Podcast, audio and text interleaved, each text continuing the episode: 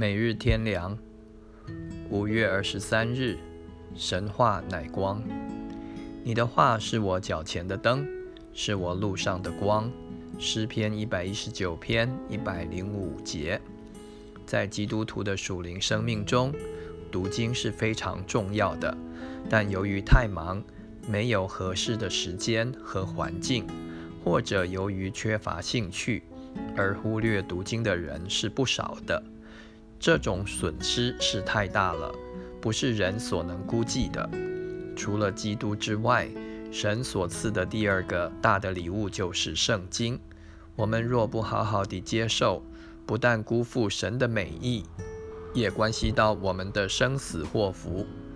主耶稣说：“人活着乃是靠神口里所出的一切话。”马太福音第四章第四节。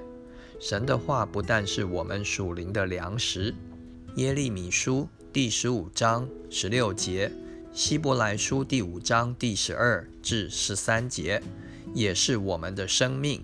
约翰福音第六章六十三节，没有主的话，我们的生命无法维持。这就是为什么许多信徒灵性枯干、软弱、死气沉沉的原因。照样，神的话也是我们的亮光。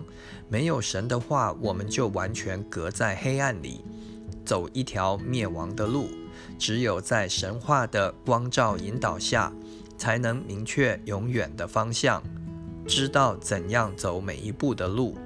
所以，必须天天读经，将神的话记在心里，照着去行。